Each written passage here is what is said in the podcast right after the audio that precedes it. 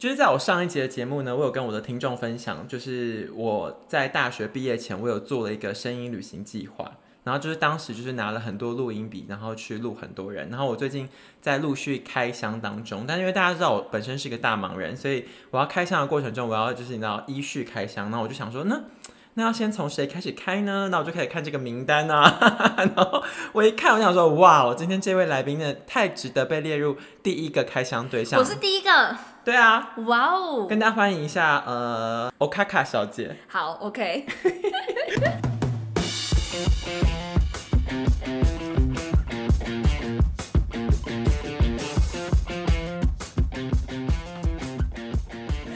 我看看小姐为什么会被列我列为第一个对象？是因为我觉得非常的有趣。就是呢，最近在应该怎么讲呢？就是最近步入三十岁之后，大家的人生阶段就是到了下一个阶段，然后就有很多人开始，你知道。做一些不三不四的事情，比如说生小孩啦，或者结婚生子之类的呀，一些但是俗事。对，都很俗。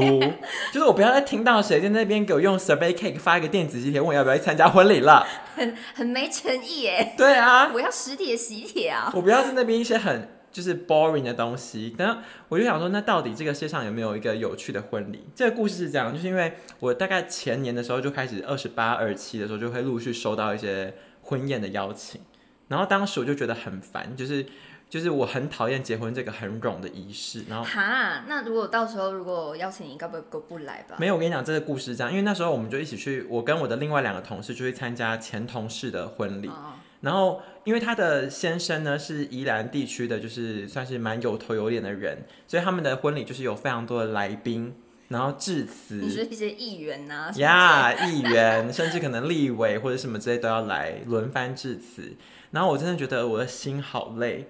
然后我后来一去完以后，我就跟另外两个同事，我们三个人走出饭店的大厅，我就说，我以后再也不要参加婚礼。就尴尬的是什么呢？尴尬的是我们同行的友人有一位女生，她隔一年她就跟我说，呃，那个不好意思，就是我要结婚了，你可以你有要来吗？那你有去吗？后来我还是有去，你还是屈服于人情压力吗？不是人情压力，我跟你说，我有一个原则的，什么原则？就是你我如果去参加那个婚宴，它是一桌，然后过半都是我认识的人，我们同桌，那我不会尴尬。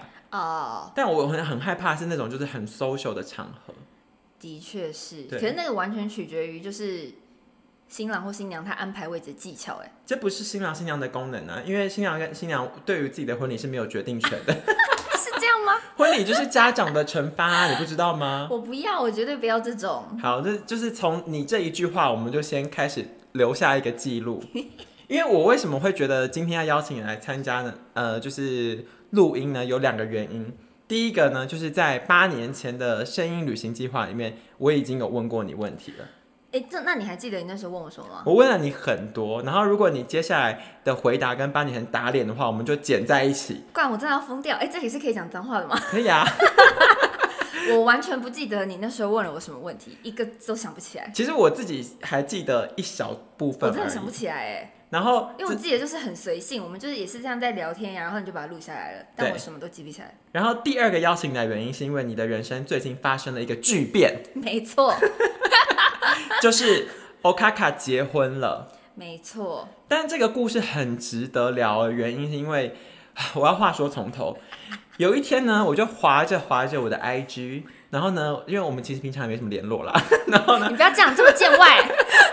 然后划一划想说，oops，这好像是一个结婚的故事，可是我我隐约就是侦测到一丝的特殊的一个状况，是为什么呢？因为一般人的结婚呢，是不是都是呃，比如说。男女交往了一阵子之后，然后可能男生就会把女生带到一个布置好漂亮的饭店，里面有很多的玫瑰花，还有蜡烛，然后偷偷的请你的亲朋好友，然后就这样帮你鼓掌说嫁给他，嫁给他。对啊，哎、我其实脑海中也是曾经有过这样子的幻想的，曾经。结果他这个幻想破灭了，因为他三番两次的呢，就是有三番两次吗？就是我我看到你的朋友是转 PO 说，因为他在那影片里面出现，他说他之前曾经暗示过你的另一半，问说他什么时候要跟你求婚，结果你的另一半已读不回。对 对，然后后来我就把这件事情告诉 Aaron，Aaron 就是我们这个节目的另一位主持人，然后我就跟他分享说，哎、我有一个女生朋友，我觉得超酷的，也就是她最近跟她的男朋友求婚，因因为我从来没有见识过女生跟男生求婚的。然后他就说哈，为什么？我就说，因为之前他几三番两次的暗示这个男生跟他求婚，觉得男生都已读不回，然后不为所动。最一开始是就是其实最早最早那时候我有问他，是因为就是他的一个朋友刚跟他的呃就是老婆求婚，嗯，然后求完婚之后，因为他我就看了动态，然后我就说，哎、谁谁跟他求婚，我就说，那你什么时候要跟我求婚？结果呢，你知道他回我什么吗？他就说，为什么不是你跟我求婚？然后我心里想说，哈，什么意思？然后他就说，你不是独立自主的新女性吗？我就说没有啊，我是渔夫哎、然后，但当下我就想说，我心里就想说，天哪，我要等这个求婚，我是不是就是感觉我一辈子都等不到？然啊，我那时候我的那个室友就很心急，想说，那我就是来帮你探探他的口风好了。结果他直接给我已读不回哦，然后我想说什么意思？然后但因为后来我们也就是因为后来我就我们就没有在一起住了。对对对对，然后我把这个故事分享给 Aaron 之后，Aaron 就说：“哈，这个男生这样也太过分了吧，这可以分了吧？”然后，然后我就跟他说：“且慢，你现在只听到这个故事的一部分，我要跟你分享这个全貌。首先呢，我的这位朋友他在家里已经当了好几个月的无业游民，他无业游民的状态之下呢，他也不做家事，哎、我有啦，然后不煮偏饭。偏少呢，但因为我煮饭很难吃、啊。你不要跟我说你的家事就是玩猫哦，清理猫砂这对啊，我要。清猫砂，我会扫地啊，然后呢，与此同时，他的另一半是什么呢？他另一半是一位机师。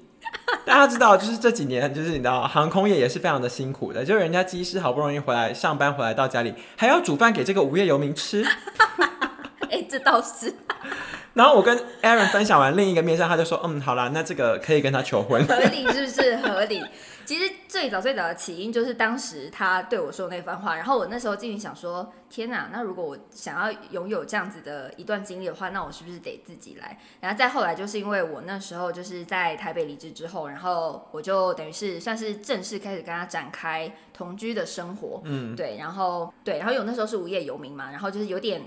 应该说，我那时候自己有一点在一个鬼打墙的状态，就是有点不知道自己的下一份工作想要做什么，就是有点陷入一个瓶颈，然后就是每天都待在家里。然后因为疫情，我就更加合理化说服自己，反正现在疫情嘛，我也就是外面也找不到工作啊，根本就没有这回事，一堆人都 work from home，然后呢，等下你这个就促成了你的求婚吗？这也太也没有！就是也是就是就是自己回想起来，就发现就是其实他也是对我很好，然后就是这种是我。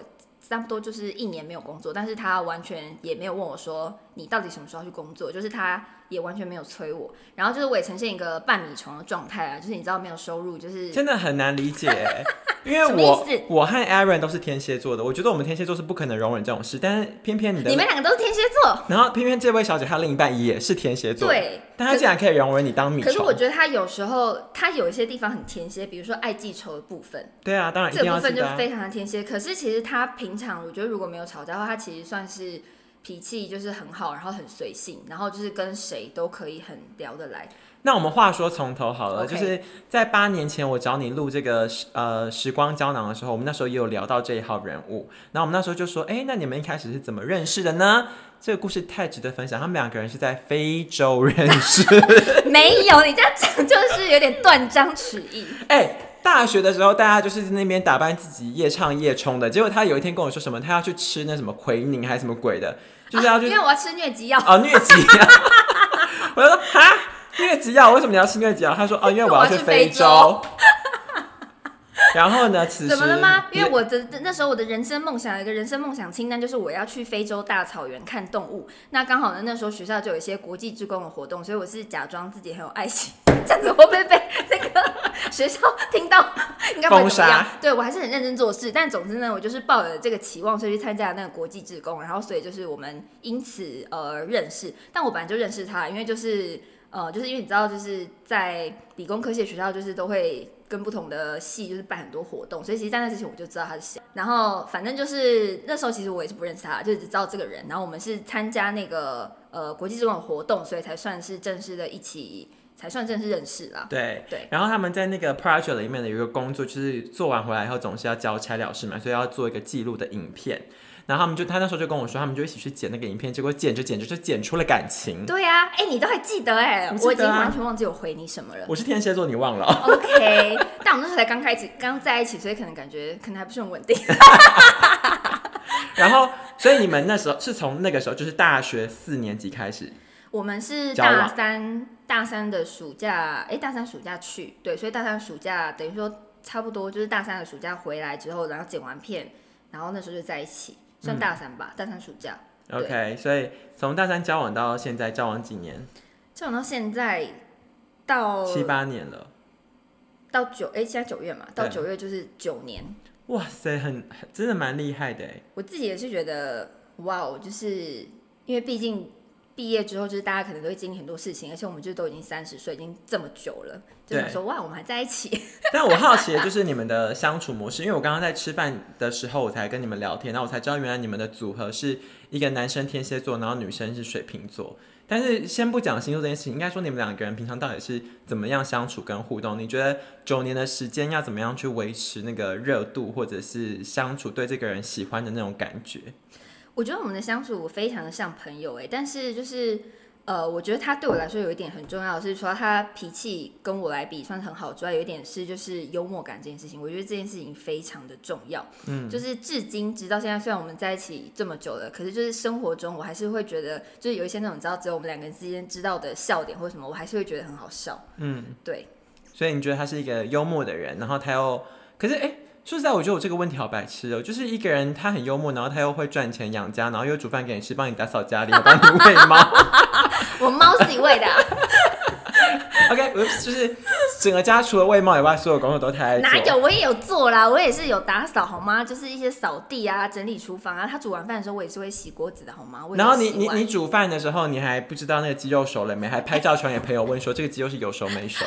我除了传给张小姐之后，我也有传给她本人，就问他说：“请问我这鸡肉到底明天可不可以带便当你？”的意思是说他现在可能正在工作，然后在外站，然后就是看着你传的照片然后我，就问他说：“这个有熟吗 你可以不要毒害我们的空腹界的技？”哎、师吗？怎样？我那我自己吃哎、我只是要跟他确认有没有熟，是怕我自己拉肚子。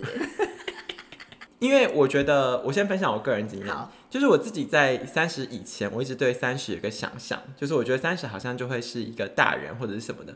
可是等到我自己真的三十岁的时候，我突然发现，其实如果你不做什么改变，你的人生不会有任何改变。没错，我也是。我一直以前的幻想，我三十岁应该也许吧，就是会有一些成就，或者是一些什么跟二十岁完全不一样的东西，但发现没有。一切都一样。好像一切都一样，就我还是那个我，我也没有变得什么功成名就或者什么，就是一如往常的过日子到现在。但从以前的你，然后到现在，你一直以来，你个人对于爱情、对于婚姻、对于结婚生子这些的事情，你的看法是什么？看法是什么？我觉得结婚可以结，可是我个人是非常的讨厌小孩，就是那种在餐厅里面尖叫的小孩，都会啊，我真的理智断线了，我都会超想打死他们的。但是就是如果是那种有妈妈，就是有在旁边安抚我，就会觉得好，我原谅你。但是如果是那妈妈在那边给我划手机，然后小孩在旁边尖叫，我真的受不了哎、我就所以会直接瞪他们，是不是很烂？讨不不不，因为讨厌小孩的人非常多，这很合理，对啊因为小孩就是人类的幼虫嘛。真的很可怕。所以呃，小孩这件事情不谈，你本来对于恋爱这件事情，或者是对于结婚这件事情，你本来就有列在你的人生规划的 list 里面吗？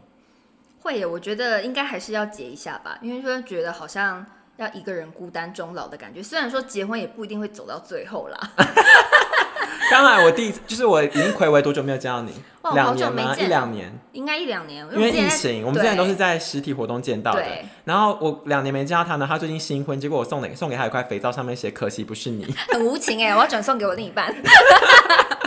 然后后来我要问的是说，呃，这件事情就是你本来人生就是想要有谈恋爱跟结婚的，但是我想你应该没有想过你要跟一个男生求婚吧？没错，那时候是的确是，但因为中间其实也是因为就是我在跟张小姐聊天的时候，她就说我这么废，我应该要自己去跟她求婚吧。以及在跟另外的高中好友郭小姐 and 叶小姐讨论的时候，他们也觉得对啊，如果你等她，还不如你自己来吧。因为我其实就是非常了解她，因为她的个性就是就是她很。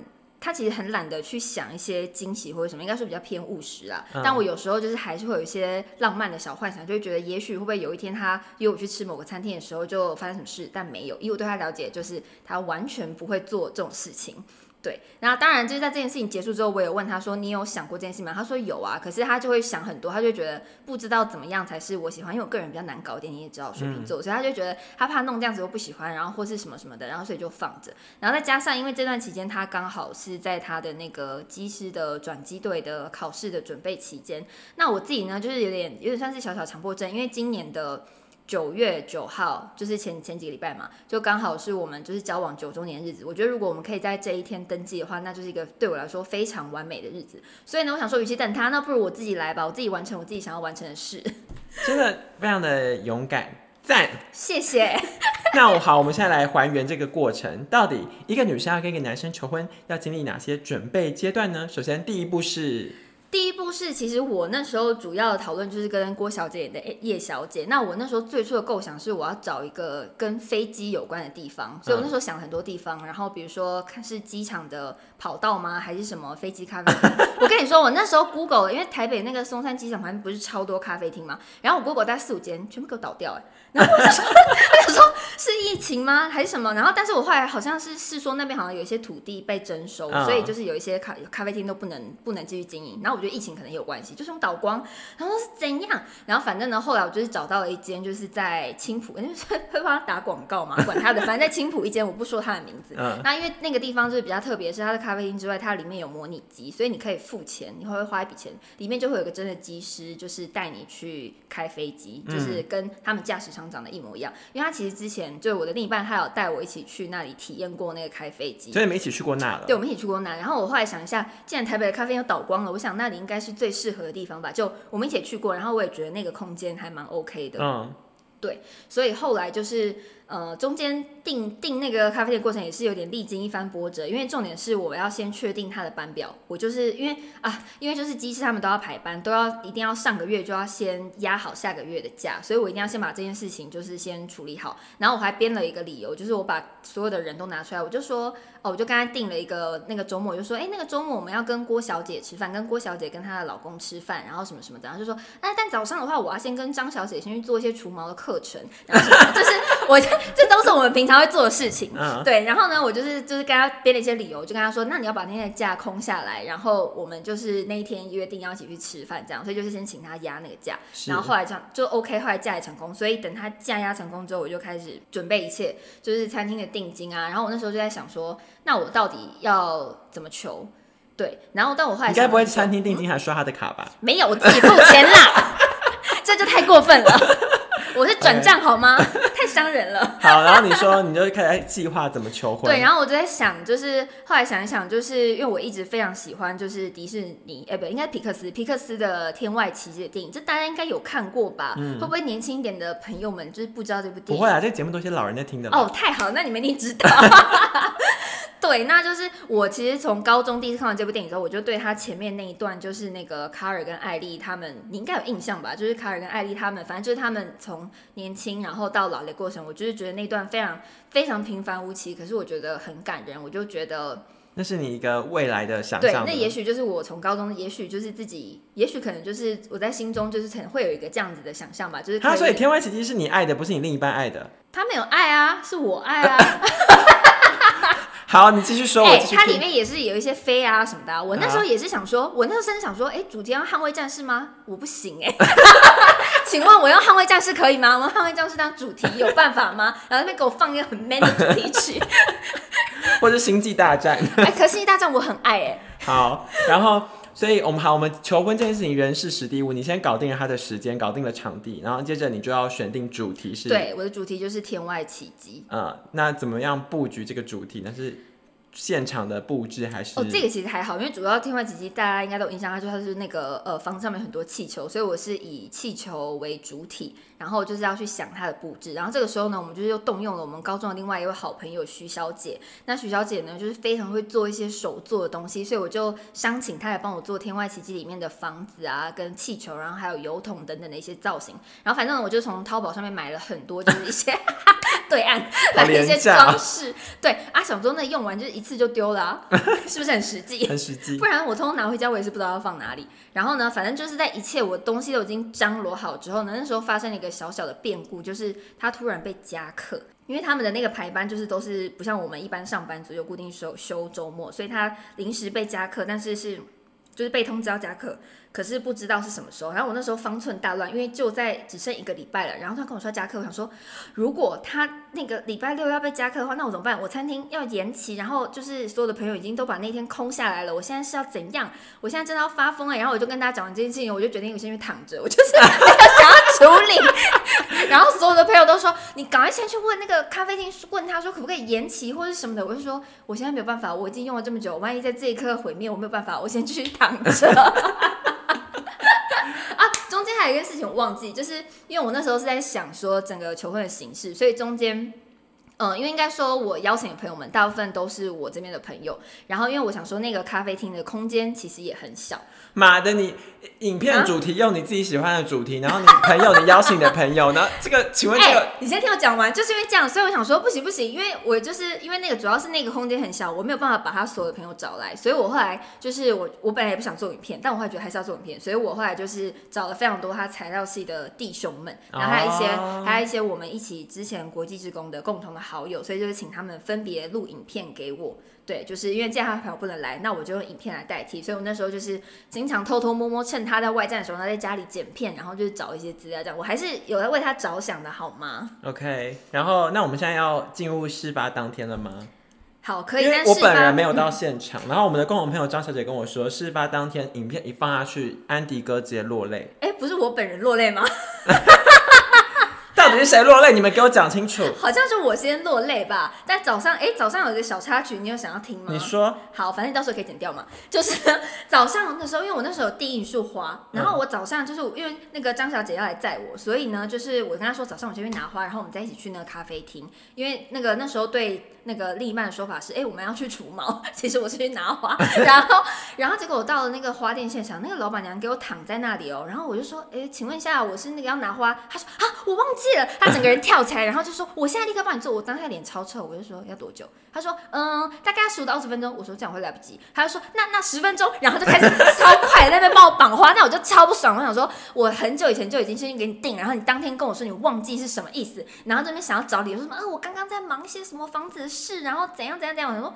我不在乎，老娘今天要求婚，你在那边给我闹，我真的疯掉。这是第一个小烂事。然后后来想说，好，老板娘还是快速帮我绑完花，我就想说算了，我们还来得及。然后呢，我们接下来第二个点，我们就是要去学校找徐老师，就是刚刚的徐小姐帮我做，要去载那个房子，对，要载那些道具。结果老师的那个房子做太大，你知道吗？放不进张小姐的那个后车厢，我们整个疯掉。我想说，天哪，现在是怎样？我的道具没办法载到咖啡厅吗？那怎么办？后来是因为那个这一切，我觉得这一切都是冥冥之中。因为当下是因为那个花店，就是他给我迟到，就是他他当下我就多花了一段时间在等他。他该不会载了货卡来吧？没有，就是我当下在等花的时候，徐老师已经在学校了，所以呢，他那个时候就是就是他立刻就是他应该说他在等我的过程中，他想说那不然再做一个小房子好了，所以他其实有做一个小房子，所以当下我们那个大房子完全塞不进那个修理车的后车厢，我们就把他的小房子带过去，就其他的东西都还有，就是那个大房子没办法做。我想说天哪，真的幸好还是有做耶！你看老板娘救了你耶，是吗？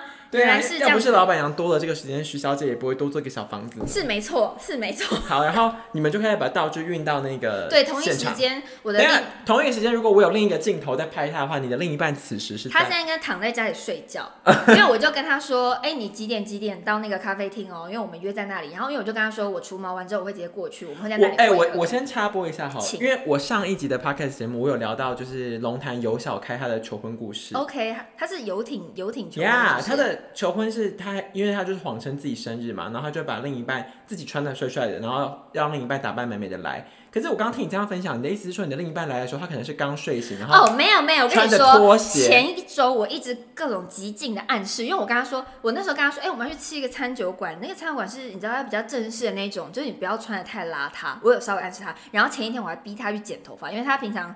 就是也很长这样子，很长不修边幅，然后我就会说，我前天就说拜托你去剪头发，我真的是受不了，但其实不是，就是因为想说，我跟他求婚，你给我这个样子来，我真的 我要杀人哦。好，反正前一天晚上我有逼他去剪头发，然后我之前有跟他说，你要记得明天要穿衬衫哦。结果当下来，他忘记穿衬衫了，还给我穿一个 T 恤。那算了，没关系，反正我当下也不是穿什么什么很美丽的那个。我就穿一个吊带裤，因为我是模仿那个《天外奇迹》里面的人物的造型，所以他穿的蛮休闲，也是还 OK，好，可所以。此时他人到了现场，那怎么？然后呢？然后呢？然后哦，同一时间我们把那些道具搬掉的时候，我的另外的几方人马就是也是有帮我把，因为那个气球太多了，所以我有安排两组人马，就是帮我呃把那些气球塞去，所以我们就是开始全部人都在里面很兵荒马乱的，有兵荒马乱的开始布置。然后呢，另一方面就是顺便就是我也请友人，因为其中有一个是他的好朋友啦，就是打电话问他说，哎，你现在在干嘛？就假装好像若无其事的要跟他闲聊，但是是要确认他现在人在哪。所以我们就是一切都就位之后，然后就等他进来。但他应该一进来就知道了，因为就是我们外面就是已经有放气球。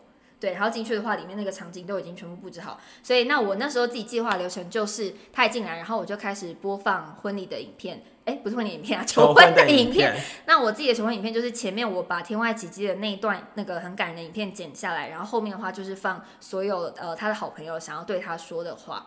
对你这个侵权了吧？我那时候有看，对，哎、我那时候有问朋友，他们说你又不是公播，你是自己那个 私私人下放场合，映应该没关系吧？哎、这可以说吗？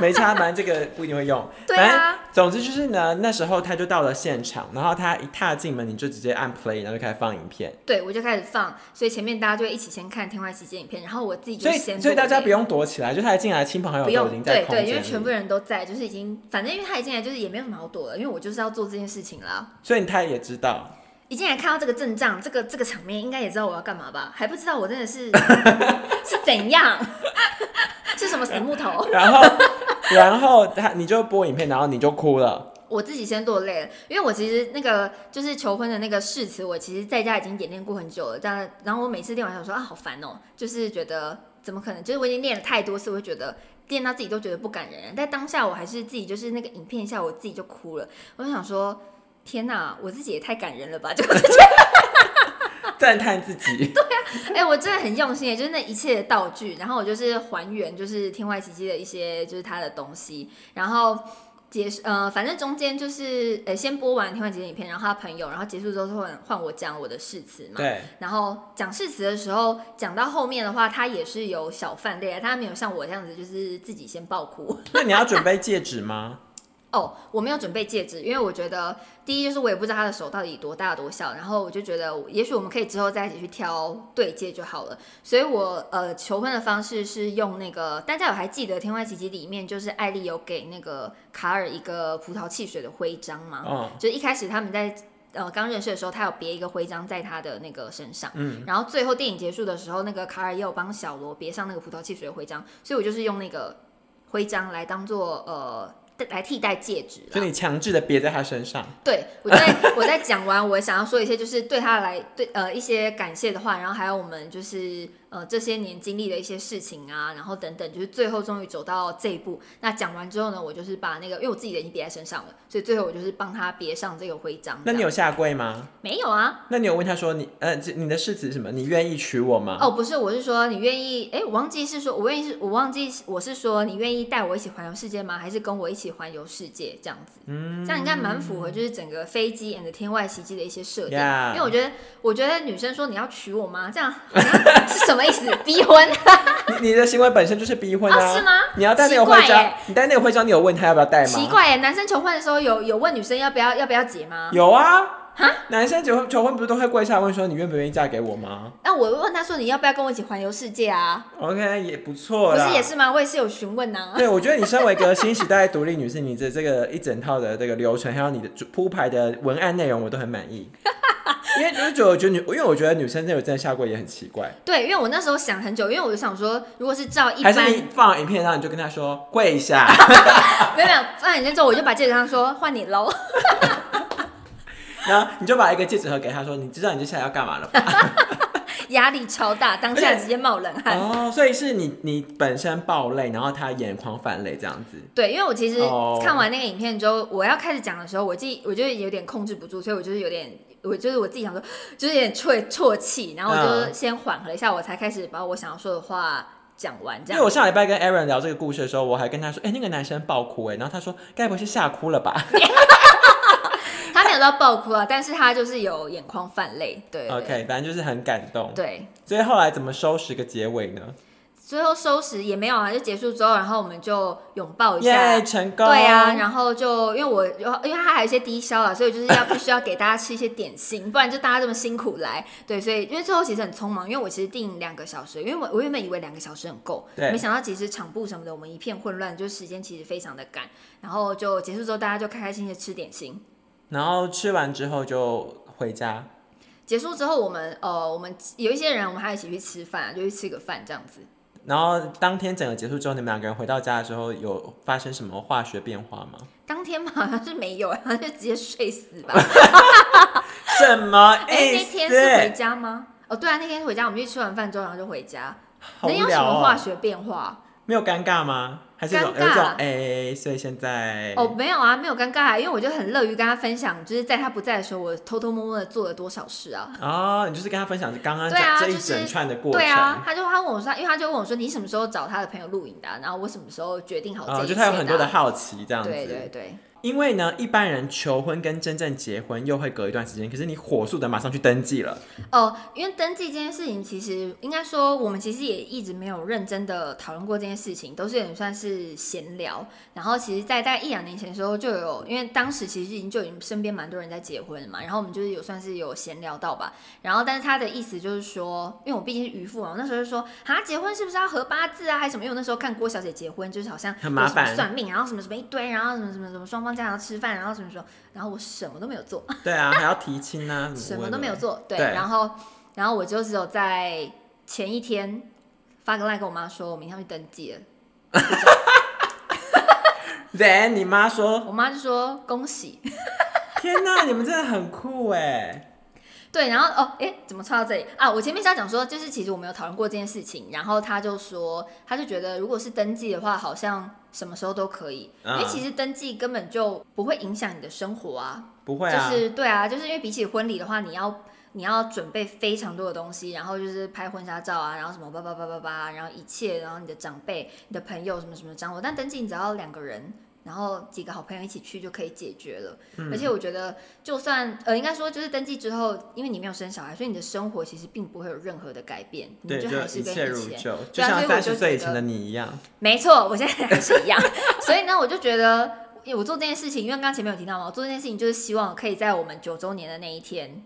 就是去登记，我觉得这这个日子对我来说是很有意义的，所以的话也没有去管说什么要去算什么命啊，还是什么，因为反正名人算命也都还是还是离婚了嘛，嗯，对啊，所以我就觉得那不然就是一不做二不休，既然做完，那就赶快去结一结吧。因为最后一个问题是说，我一开始讲的就是，呃，现在的结婚常常很搞得很像爸妈的惩罚，所以这一整个过程当中，你们双方的家长都没有什么意见，就是比如说，呃，你妈或你爸，或者是你的比较亲近的家人，他们也不会在意说什么啊，怎么是女生跟男生求婚哦，呃，怎么我妈应该是不知道，我完全没有跟她讲。哦，因为我只有跟他说，我就因为我先跟我妹讲啦，我、嗯我妹他们知道，他们就说，哎、那你什么时候要跟家里两老讲啊？我就说前一天跟他们讲就好了吧，反正他们也没有要来啊。你说，反正你求婚的过程他完全不知道，我没有讲然后你结婚当天他也没有来，你就直接前一天赖他说你要去登记，对啊，会 怎样吗？可是但后来发现，其实家长还很在意这件事情。这一切之所以成立，是不是因为你们两个人交往了超久，已经九年，而且你们双方家长都已经认识彼此，然后认识你们两个小孩？我跟你说，双方家长没有认识，他们完全没有见过面。哎但是，但是我有去见过他爸妈，那他也有见过我爸妈。所以他们双方没有见过面。对啊，而且我跟你说，就是在之前我就一直跟我另一半，就是说，就跟他说，哎、你赶快跟你爸妈讲，因为我有跟我爸妈讲嘛。就是前我们已经决定这件事情之后，我就想说，我原本就打定主意，我要通知一下登记了哦，通知一下哦。对对对，我的心态是这样。然后因为他们家那边比较偏大家庭，所以我大家族，我就说那你要赶快跟你爸爸妈妈讲。然后他后来就是也是一直拖拖拖，他说他不知道怎么跟他开口，而且中间他妈妈都有打电话来跟他闲聊或者什么的，他都没有讲。然后结果是当天他姐，因为他姐姐有来，然后我妹有来，就是我们还是有一些家人出席嘛。然后当天他姐就把我们的那个照片传给他妈，就他妈大惊，他妈大惊，他还说你怎么？他妈当天才知道。自己儿子登记结婚的当下，妈妈才知道儿子结婚了。对，然后姐姐就说：“哈，我以为你已经跟妈妈讲了，结果她根本就没有讲。”然后妈妈，个人从头到尾都好荒谬哦。然后妈妈就很着急。我说他妈妈就很着急，就说：“啊，那怎么办？是不是要赶快找我爸妈吃饭啊，或者是什么什么的？”然后我就跟他说：“哦，其实没关系。我的意思是说，因为我们家小家庭，就是其实。”呃，我觉得不不急着一定就是这些礼数或者什么，就说当然之后约吃饭还是可以，但是不用急着一定要立刻做。然后，但是他们好像对方好像就觉得，哎，这样好像有点失礼或者什么什么的。但我觉得。我我有个人是完全不在乎这些啊，但我后来想到，其实好像长辈很在乎这些。对啊。因为呢，后来根据我妹的线报，我妈好像就立刻打给她的朋友，然后就是什么跟她讲说什么，我自己就默默去结婚了，然后还讲到哽咽什么的。我想说，Hello。OK，所以其实我刚刚的问题都是成立的，只是从从头到尾你不 fucking care，只是因为我个人不在意而已。所以今天我们这整个节目跟大家聊的就是一个不孝女的故事。哎，没有，我还是要通知她。好了，我跟他说，其实我觉得呢，今天录这一集有两个目的。第一个呢，它就是跟你八年前的你自己做一个时代的对照；第二个呢，是帮你记下，就是二零二二年的今天有一个这样子的女生，然后跟男生求婚的故事。因为我觉得再过十年、二十年，男生跟女生，或是这个社会的人际关系、爱情观念又会改变。哈，我完全没有经历。我跟你说，因为你今天做了这件事，所以接下来呢，你就会有报应。就是因为我会什么报应？因为你这样对你妈，所以接下来你的小孩生下来就会这样对你。如果你以后不小心生了小孩的话，那我还是不要生好了啦。反正你讨厌小孩，你小孩就更讨厌你。